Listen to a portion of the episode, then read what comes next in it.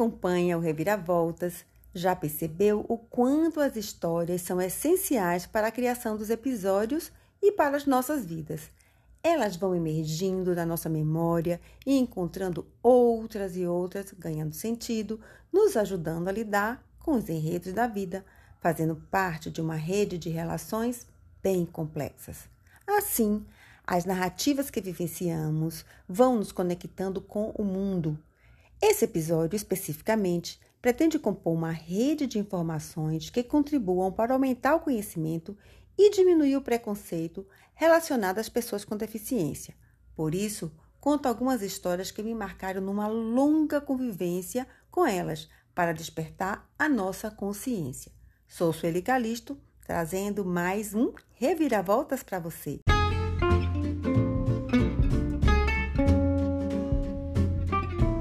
Vamos então às minhas histórias.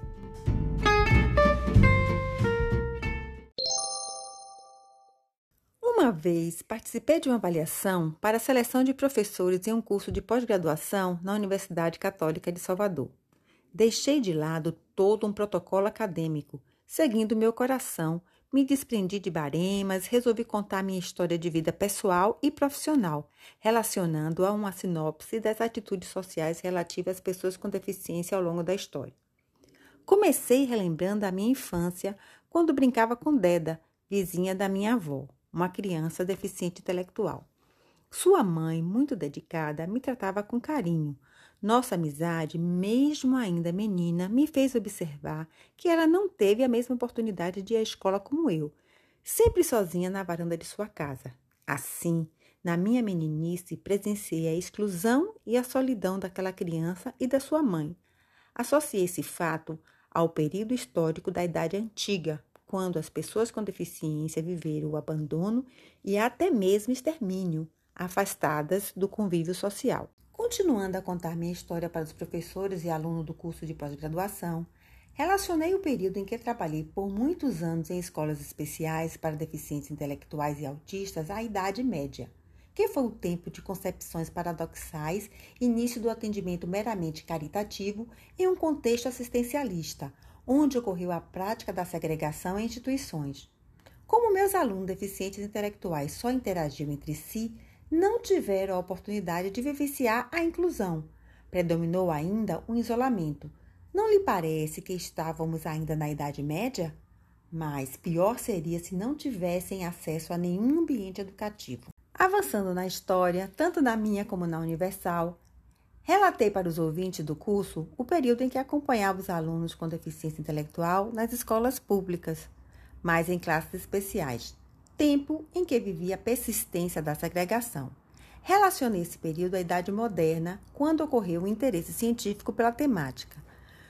No entanto, as deficiências eram tratadas como patologias, tendo a área médica a supremacia do atendimento oferecido. Percebi essa prevalência também nas classes especiais. Era uma necessidade de rótulos, laudos e carimbos para os encaminhamentos, que muitas vezes limitavam a vida da pessoa com deficiência pois centravam muito mais na falta, na incapacidade, do que na potencialidade. Esses diagnósticos aprisionavam mais do que libertavam e muitas vezes cometiam cada equívoco em relação à capacidade dos alunos. Lembro de mim na banca examinadora, como se fosse hoje. Não hesitei na minha narrativa, detalhando as minhas experiências profissionais relacionando-as à história da pessoa com deficiência. Parecia estar agradando. Então, continuei até chegar à idade contemporânea, trazendo as críticas aos modelos segregativos de atendimento e o começo do reconhecimento dos direitos sociais básicos.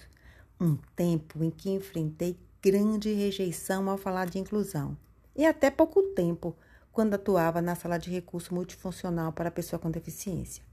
Ao finalizar, Expliquei que quando dava aulas em cursos de graduação, de pós-graduação, como aqui estava acontecendo, e fazia palestras sobre educação inclusiva, ainda tão pouco compreendida, tentava desconstruir as crenças limitantes que afastavam os alunos com deficiência da escola comum.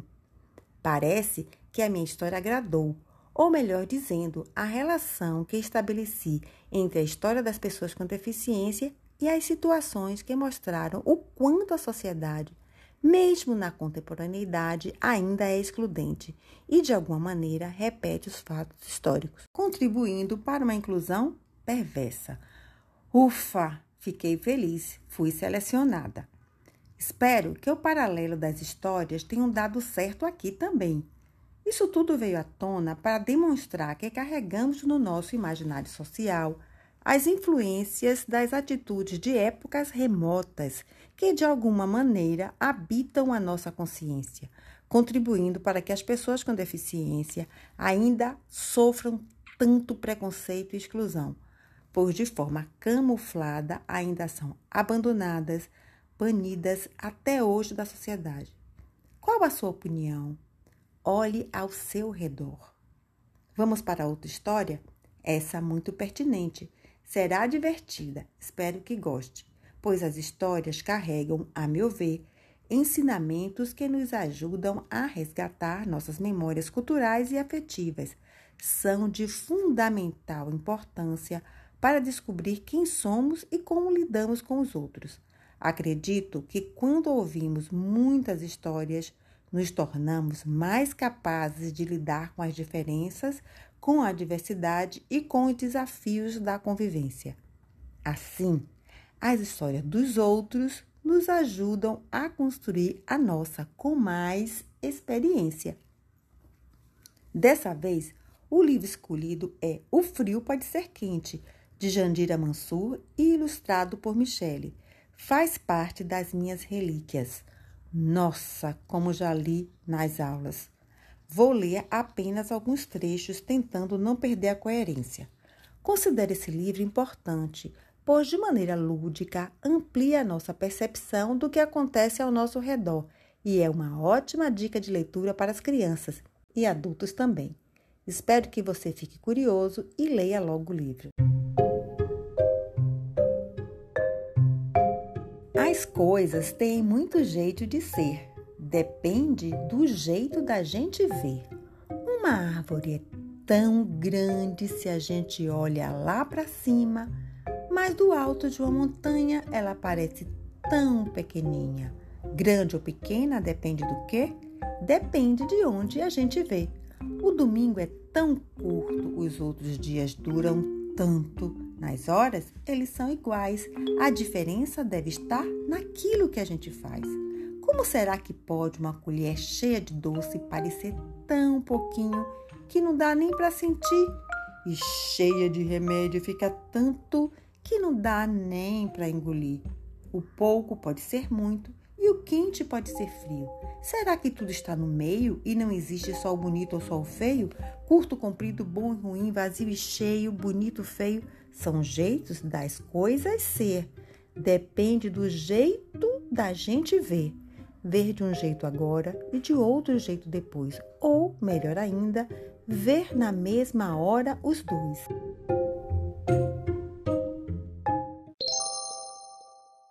Ver na mesma hora os dois?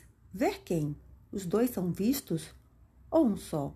As pessoas com deficiência são vistas? Quem as vê e de que modo? Para responder a essas importantes questões, precisamos aprender a ver, mas não de um jeito só, não é mesmo? Trago alguns esclarecimentos para que possamos, quem sabe, ver a diversidade. Ah, uso o termo pessoas com deficiência, apesar de não considerá-lo muito apropriado, pois na Convenção sobre os Direitos das Pessoas com Deficiência, elaborada por governos, instituições civis e as próprias pessoas com deficiência, assinada pelo Brasil em 2007 e ratificada em 2008, ficou estabelecida essa expressão por combater termos que tentam camuflar a deficiência, por ajudar a valorizar e mostrar com dignidade as diferenças. Por mais de 30 anos, convivendo com pessoas com deficiência, sei que ocorreram avanços na conquista dos direitos humanos, mas muito ainda se faz necessário para que elas continuem acontecendo. Podemos pensar em conquistas tais como a lei de cotas para pessoas com deficiência, criada para assegurar a inclusão delas no mercado de trabalho, os Jogos Paralímpicos, o Dia Nacional de Luta da Pessoa com Deficiência, em 21 de setembro, o Dia Internacional da Luta da Pessoa com Deficiência em 3 de dezembro, dentre outras, ocasiões em que elas ganham um pouco mais de visibilidade. Contudo, essa não deveria ocorrer somente em momentos pontuais ou quando as leis determinam. De todo modo, semeia-se muita esperança para a mudança de um olhar que não vê. Nos Jogos Paralímpicos, geralmente ocorre um movimento em torno das pessoas com deficiência. A meu ver, muito carregado de estigmas. Ainda se olha para elas como se fosse alguém muito diferente ou um exemplo de superação, com pensamentos do tipo: se aquela pessoa com deficiência é capaz de tal proeza, eu que sou normal deveria sair da minha acomodação e. Será que esse é um tipo de pensamento que ajuda as pessoas com deficiência? E o que é mesmo normalidade? Quem é normal? Todas essas questões requerem uma conversa sobre capacitismo. Mas você sabe o que isso significa? Estamos falando de preconceito e discriminação contra as pessoas com deficiência. Sendo assim, nesses casos, damos o nome de capacitismo ao preconceito que as pessoas com deficiência sofrem quando alguém diz de forma implícita ou explícita que elas não têm capacidade de fazer algo, ou referir-se a elas com clichês do tipo: exemplo de superação. Se ela consegue, eu também consigo. Eu não tenho nada e ainda reclamo. Começamos a perceber o quanto essas nossas atitudes, aparentemente inofensivas, passam despercebidas. No entanto, podem ainda ser extremamente problemáticas para as pessoas com deficiência e contribuir para que a história delas continue sendo narradas sem atentarmos para muitos equívocos cometidos, inclusive da cobrança de terem que ser exemplo de superação ou da normalização. Que peso! Minha amiga Alessandra Pensei nela nesse episódio, me questionando como eu a vejo. Seria uma relação mediada pelo capacitismo? Talvez algumas vezes, confesso. Admirava tanta coragem dela de sair pela cidade sozinha, tomando ônibus e andando por ruas nada acessíveis e perigosas, que posso até, lamentavelmente, ter cometido capacitismo por contaminação do legado histórico.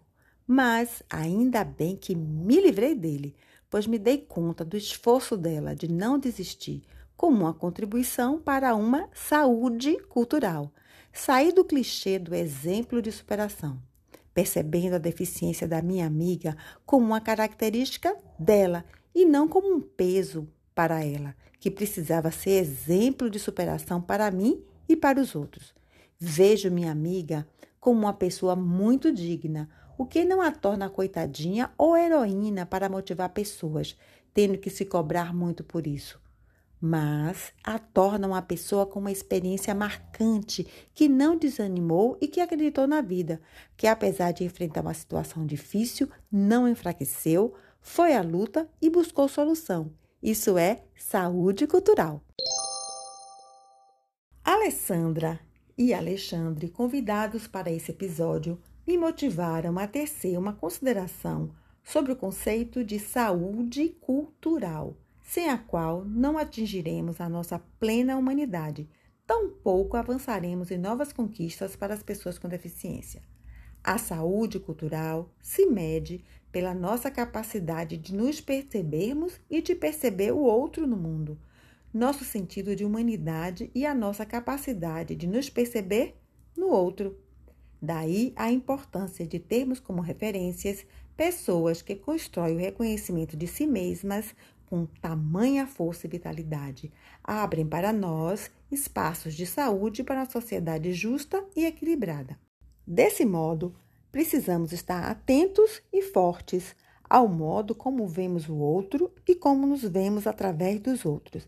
Cabe aqui uma reflexão do filósofo americano John Rawls 1921-2002, por ter desenvolvido a teoria da justiça e me ajudar a conduzir uma complexa questão. O que é uma sociedade justa? Seria uma sociedade inclusiva com saúde cultural e pacífica? Mas como conseguir essa sociedade que parece que quanto mais a queremos, mais nos distanciamos dela. John Rawls nos deu ótimas ideias para atingirmos uma sociedade justa. Poderíamos tentar praticá-las. Sabe como?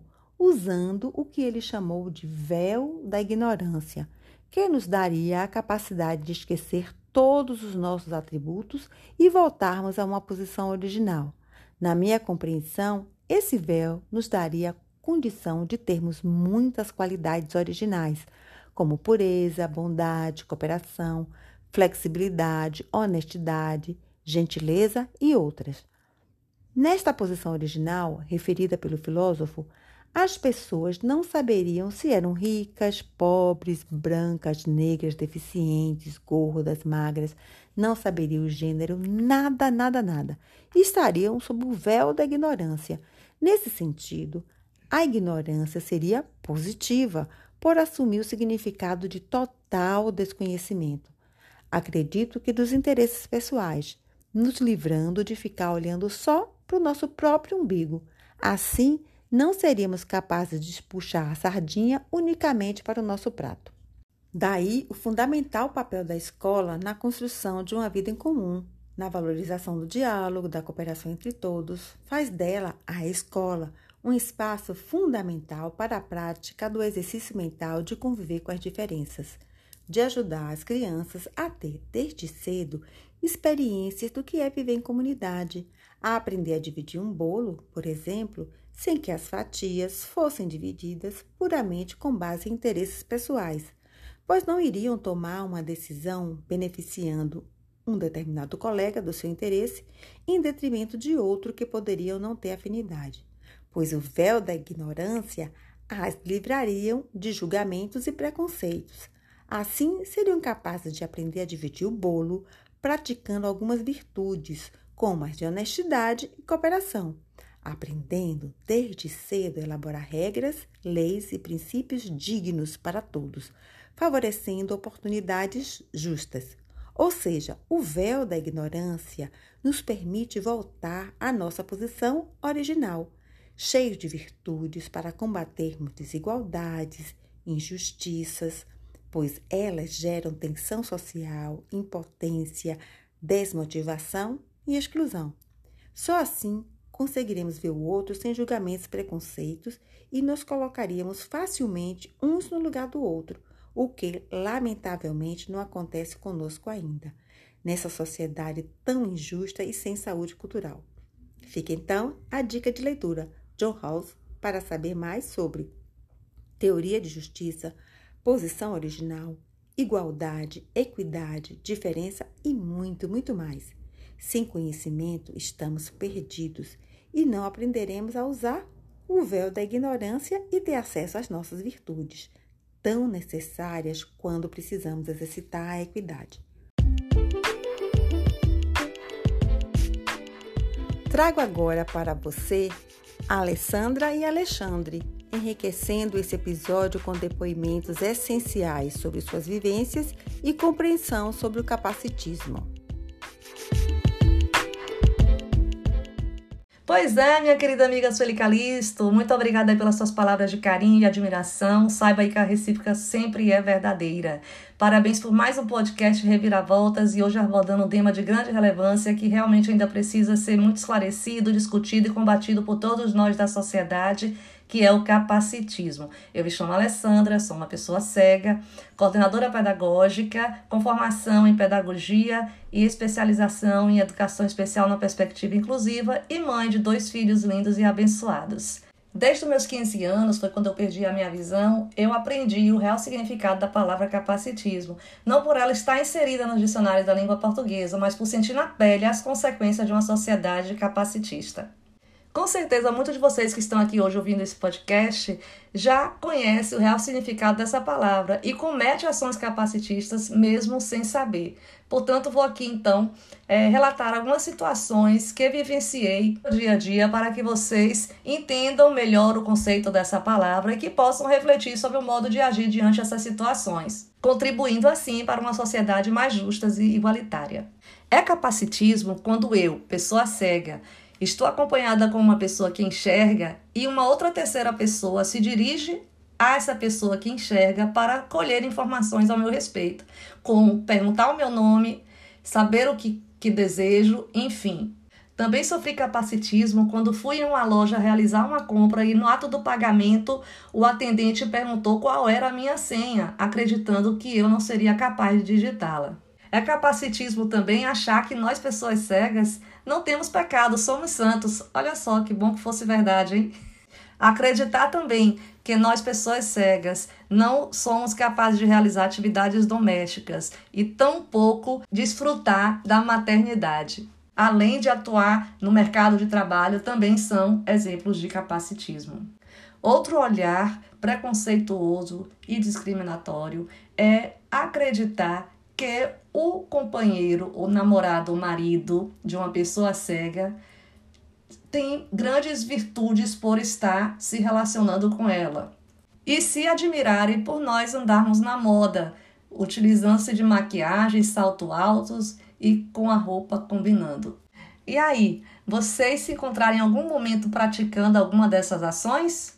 Caso sim, está na hora de rever os nossos conceitos, refletirmos com a finalidade de contribuir com a saúde cultural, como diz nossa querida Sueli, da nossa sociedade.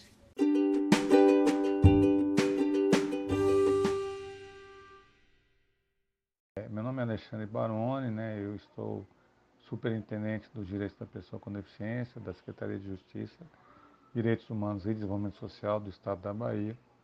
E eu estou aqui né, nesse momento para falar um pouco sobre capacitismo.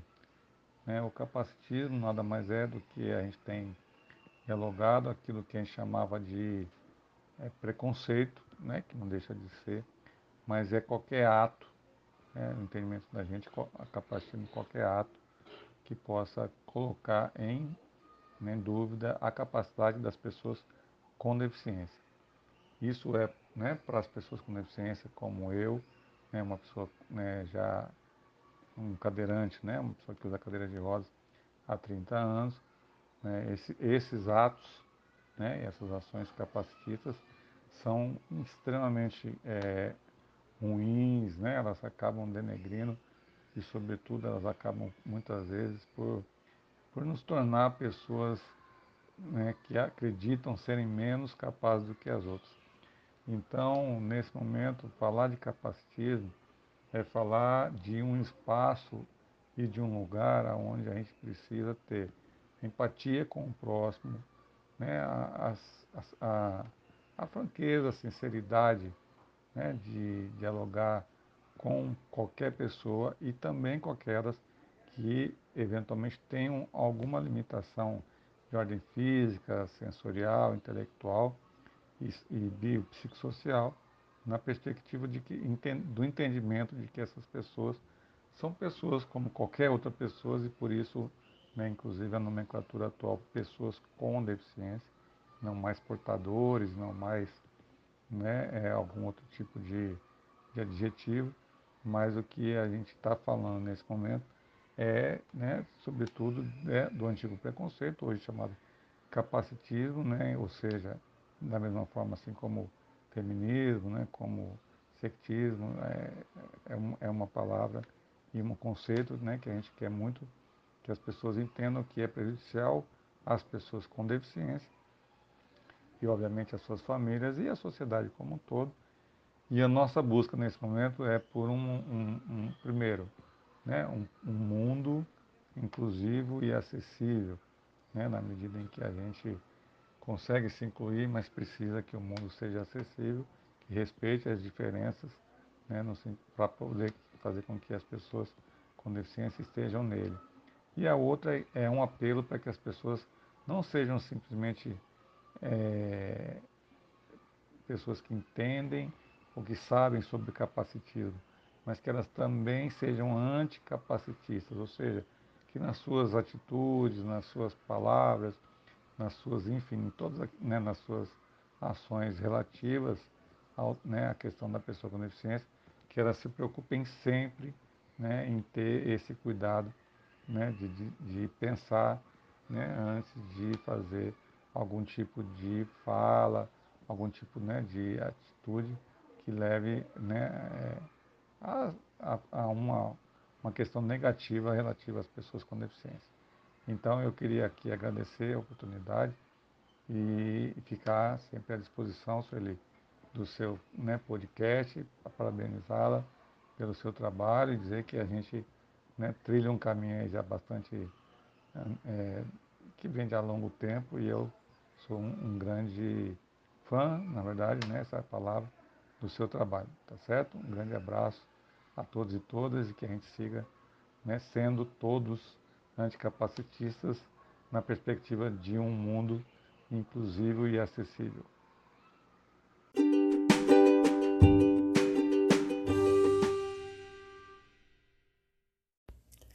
Convidei Alessandra e Alexandre não só devido ao lema Nada sobre as pessoas com deficiência sem as pessoas com deficiência, mas por acreditar que a mudança que queremos para o mundo é uma consequência da transformação das pessoas. Discursos são importantes, ajudam a esclarecer, mas sem uma ação não importam muito, ficam vazios. Precisamos de um esforço intenso para ver acontecer a transformação do mundo.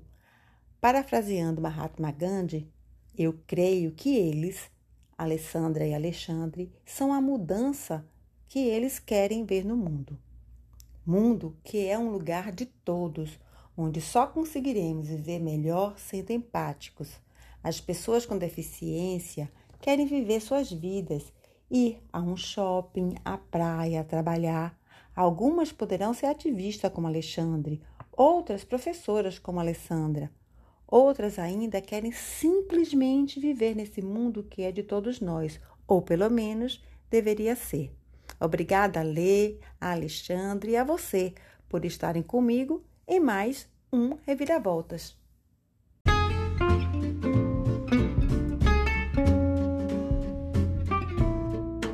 Ah, lembre, você pode me encontrar na rede social Instagram como arroba C e pode escutar os episódios anteriores também do Reviravoltas, aqui no Spotify.